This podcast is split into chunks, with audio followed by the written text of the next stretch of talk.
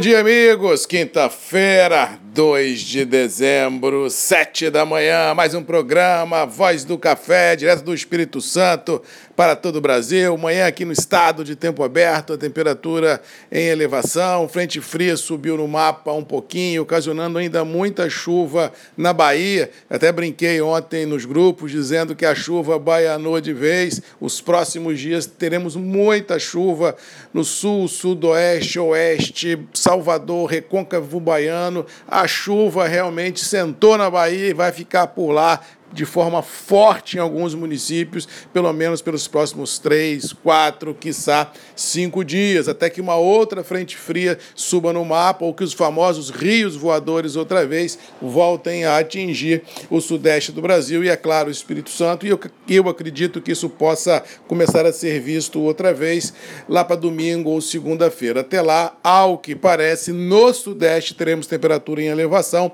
e tempo aberto com chuva apenas no norte e nordeste do Brasil. Com relação às bolsas, ontem tivemos um dia eh, em Nova York apático, Londres positivo, ainda em função aí de um estresse no Vietnã de Covid, apagão logístico, mas também ah, de algumas expectativas de safra lá abaixo de 30 milhões de sacas de robusta, ou seja, isso impactou as cotações e o terminal subiu um pouco e é possível que para hoje a gente tenha continuidade desse movimento. Lá fora ainda existe uma apreensão muito grande ah, com relação à Covid, nessa nova cepa, né, a Omicron na Europa, todo mundo com medo de possíveis lockdown, todo mundo com medo de um possível aversão a sair de casa outra vez, todo mundo retornar para dentro de casa. Nós já vimos esse filme, aumenta o consumo dentro de casa e cai na rua, ou seja, o mercado começa outra vez a pisar em ovos, olhar esse cenário assim mais de lupa para entender o que pode vir por aí na Europa e isso deixa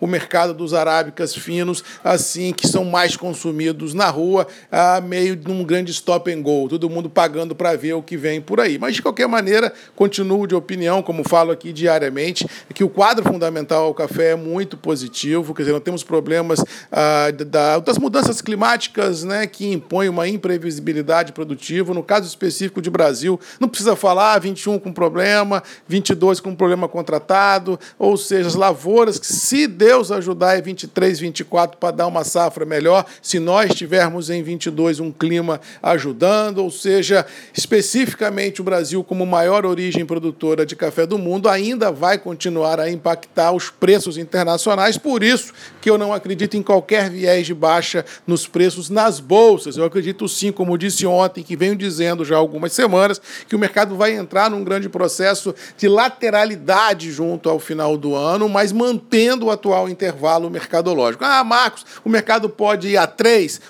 Acho que neste 2021 não. Eu acho que 21 o mercado já está aí, é o que vem. Agora, se 22 nós tivermos mais problemas climáticos, se nós tivermos um 23 complicado, aí o céu é o limite, a gente não pode é, falar quanto vai, porque quando sobe passa da conta e quando cai também passa da conta. Ou seja, se nós tivermos, Deus me livre e guarde, um 22 complicado que impacte os próximos ciclos produtivos de café no Brasil, maior origem produtora de café do mundo, aí, cara, não tem jeito jeito, é jogar a toalha e ver o que, que acontece. Mas, por enquanto, existem ainda muitas perguntas, poucas respostas, todo mundo é, não querendo esse cenário, porque, gente, o melhor dos mundos para o cafeicultor é quando a gente tem produção e preço. Não adianta ter preço se não tem produção, porque aí a conta não fecha mesmo. Ou seja, a gente tem que torcer para que o clima ajude, a gente tem que torcer para que as produções melhorem, para que a gente possa ter a condição de remunerar o produtor, porque eu acho que, independente do tamanho da safra que o Brasil vai colher em 23, 24,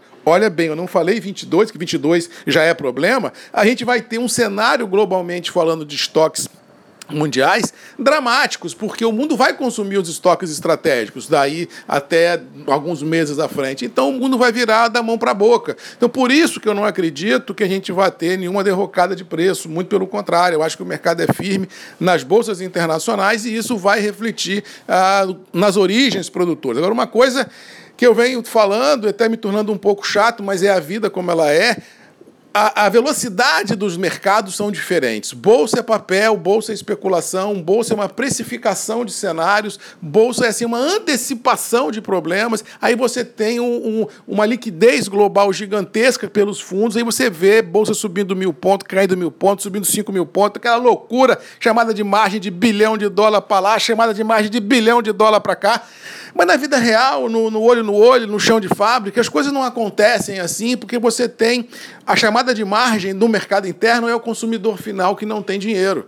Gente, eu trabalho com varejo, todo mundo está careca de saber disso aqui, que eu tenho o meu café Marcos Magalhães, que vendo aqui em 34 pontos de venda no Espírito Santo, no Brasil inteiro via Magalu, e te falo de cadeira, o mercado sentiu. E olha que eu não vendo café, é, como diz outro, mais embaixo, eu vendo café de fino, café com valor agregado, café que realmente tem uma condição de não ser tão impactado quanto, quanto a falta de renda, e, no geral, impactou. Se você vai no supermercado, só ir lá, gente, não, não precisa acreditar em mim, não. Vai no supermercado e olha. Você vai ver que realmente a coisa deu uma bicicletada. As classes C e D estão quebradas, estão vivendo a base de cesta básica, vamos ser honestos, e de ajuda de família e de amigo. A classe B, que somos nós, pobres mortais e da classe média brasileira, ou está girando a bicicleta no cartão, ou está pegando dinheiro com a mãe com a sogra ou com o pai. Quer dizer, os negócios estão muito complicados. A não ser aquele que é um funcionário público federal, estadual, que tem um dinheirão no bolso, mas mesmo assim, até esse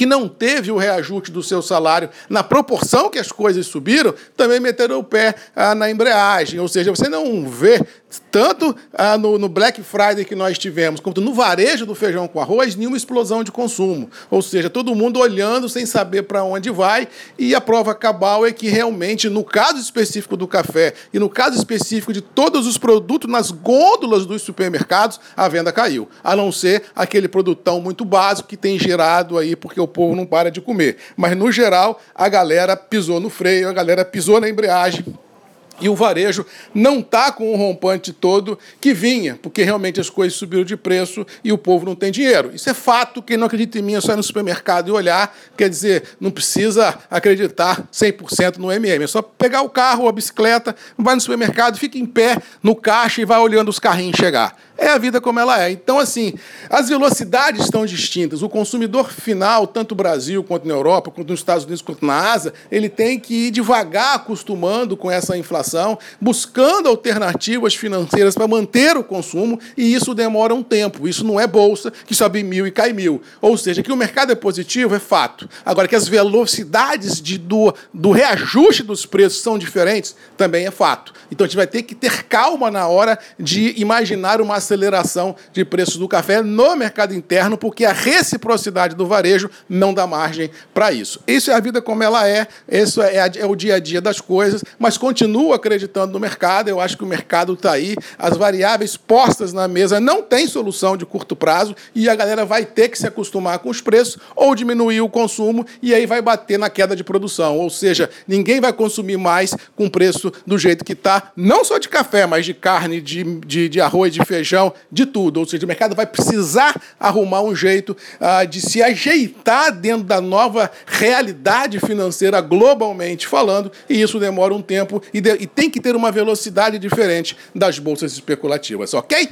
No mais, vamos ficando por aqui, desejando a todos aí uma boa quinta-feira. Que Deus nos abençoe, que a gente possa enfrentar os desafios e vencê-los. Lembrando, todo dia, sete da manhã, Marcos Magalhães e você tem um encontro marcado aqui nos grupos e redes MM, ponto de encontro de todos nós. Beijo, um abraço, fiquem com Deus e até amanhã.